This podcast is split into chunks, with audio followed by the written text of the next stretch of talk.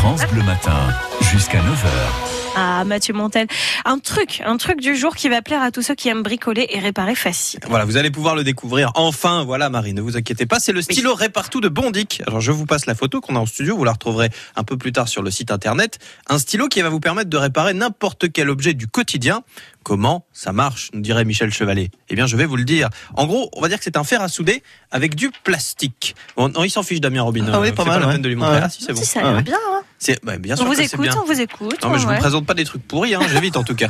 Ou alors je le dis vraiment pas, sinon ça ça passe pas.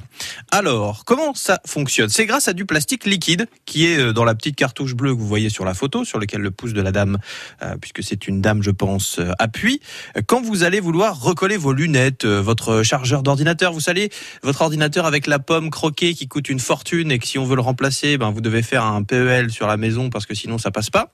Là, vous allez pouvoir le réparer vous-même.